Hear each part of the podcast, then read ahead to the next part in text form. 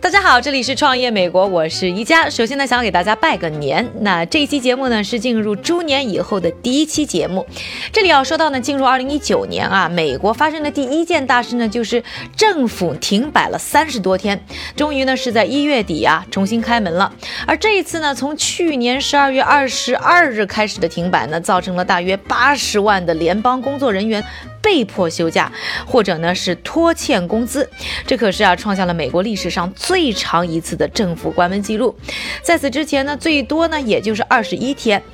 那一次呢还是二十多年前啊，克林顿当总统的时候。虽然呢政府现在是重新开张了，但却还是临时的。要知道，直到二月十五日。如果国会和特朗普之间呢没有能够达成进一步的商议，那美国政府呢可能就在二月中旬呢再次进入新一轮的停摆，而导致而造成这一次呢政府内部闹剧僵持不下，甚至愈演愈烈的呢，还要说到呢特朗普呢在竞选时啊夸下的海口，要在美国和墨西哥的边界上啊建立一千英里的墙。这事呢，不但遭到民主党的强烈反对，而且呢，也遭到民众三天一小聚，五天大游行。主要是因为呢，之前的特朗普呢是声称让墨西哥为这墙付钱，但现在呢，看上去他是想让美国的纳税人为这件事情买单。那当然，大家有点不乐意。而眼看着二零二零年的大选将至，特朗普呢有一些着急。而现在呢，大部分的现有的六百五十英里的屏障。都是啊，在布什和奥巴马政府期间呢建立的。到目前为止来看，特朗普做的呢，只是把现在的一些围墙和栅栏升了升级，也没有做什么实质性的改变。就在这种呢资金没着落、新墙不见踪影的情况之下啊，竟然呢有段墙呢在这个月啊就要开工了。一家呢叫做 SLSCO 的承包商呢，将开始在德克萨斯州伊达尔一线啊开始建立六英尺的全新围墙。据悉呢，SLSCO 呢，与美国陆军工程兵队啊，是签署了两份高达四点三二亿美元的合同。今年将在德克萨斯州呢和加利福尼亚州啊共修建三十五英里的墙。美国海关和边境保护局呢也确认了这个项目，而且呢这个项目啊早在去年三月就通过了支出法案，也就是说呢已经有钱来盖墙了。就算政府啊这一次再关门，也不会呢影响它的进程。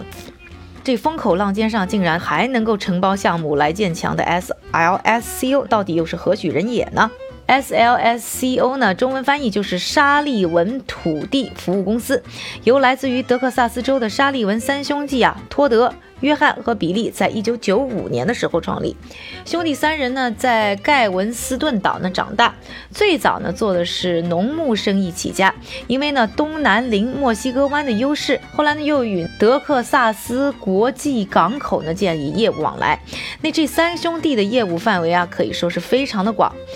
除此之外，他们还做疏浚业务。并且在墨西哥湾为野生动物园呢建立了人工鱼礁，同时啊，他们经营的沙利文兄弟建筑公司每年呢都会在休斯顿附近啊修建一百多个联排公寓。接下来建墙这个有争议的项目，SLSCO 呢自然是没少被吃瓜群众喷得狗血淋头，大家呢纷纷想要扒皮啊，这家公司到底什么来路？但是呢，网上能找到的关于呢 SLSCO 以及呢沙利文三兄弟的信息几乎是零，看来是非常的低调。每每谈到这个项目，他们总是会啊开始踢皮球，把问题呢推到美国海关和边境保护局，或者是美国陆军工程兵团。有记者呢好不容易是约到了和约翰沙利。李文进行电话采访，当然了，约翰的答案呢也是不出意料的官方辞令，投标建强的决定呢和政治一点关系都没有。网上呢有人认为这三兄弟一定是和特朗普呢有金钱利益，但是呢也没找到什么呢实实在在的证据。也有人呢从 SLSCO 的所在地盖文斯顿岛呢推测他们可能和黑帮有点关系，但这也是空穴来风，并没有抓住什么实实在在的确凿证据。想扒黑料的群众呢，可能要失望了，因为网上唯一可以找到的信息是，三兄弟最情有独钟的服务是灾难维修以及防御项目。他们的 DRC 紧急服务公司呢，在二零一六年路易斯安那州巴吞鲁日发生历史性洪灾之后呢，运输了两百五十万立方米、价值约三千五百万美元的废墟残骸。二零一七年，飓风哈维吞没休斯顿之后呢，DRC 呢又清除了两百八十万立方米的废墟残骸，价值呢大约四千万美元。还有我们刚刚提到的，他们的 SLSCO 呢负责灾后的重建，比如飓风马修之后的海地，超级风暴桑蒂之后的纽约，飓风玛利亚之后的波多黎各等。根据啊福布斯的统计，近年来 SLSCO 呢从各类政府合同当中获得的收入啊，大约就有十亿美元。你可以说呢，这是在发灾害钱。不过三兄弟的公司呢，可是受到各路的表扬。比如说，二零一四年，在帮助呢南卡进行风暴后的清理工作以后啊，其交通局的官员马克亨特呢，在一封电子邮件当中就说啊，他们是一个非常棒的团队，有很聪明的方法呢来提高项目的效率。正当我们有点看不清这三兄弟到底是谈情怀还是谈钱的时候，更多的新闻呢，似乎让我们进一步的看清了真相。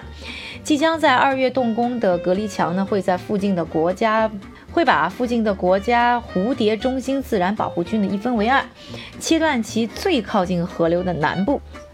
这将导致呢像格温蛱蝶等喜欢靠近地面飞行的濒危蝶种无法迁徙。中心的指挥主任玛丽安娜。赖特说啊，他们从去年开始呢就提出了抗议和诉讼，但是呢案件却如石沉大海，没有一点消息。与此同时呢。伊达尔戈镇的天主教会呢，也正在起诉，因为这堵墙将阻拦法国传教士于1865年修建的小型教堂。对于蝴蝶和教会的命运的 SLSCO 呢，似乎是一贯的保持沉默，不做任何的评语，将所有的问题都抛给了联邦政府。从商业的角度出发呢，SLSCO 的选择似乎也是无可厚非的，毕竟建墙的这件事儿没有他们，也会有其他的公司来干。但是作为一家公司呢，如此忽视小团体发出的抗议和呐喊，选择利用社会的问题来赚钱，你能否说它就是一家成功的公司呢？当然，今天节目呢可能没法给大家做一个定论，到底如何看待这家公司的成与败？你有什么看法呢？可以留言给我，我们也拭目以待，看看美国边境墙的问题在未来到底会如何发展。感谢各位的收听，我是一加创业美国，我们下期再见。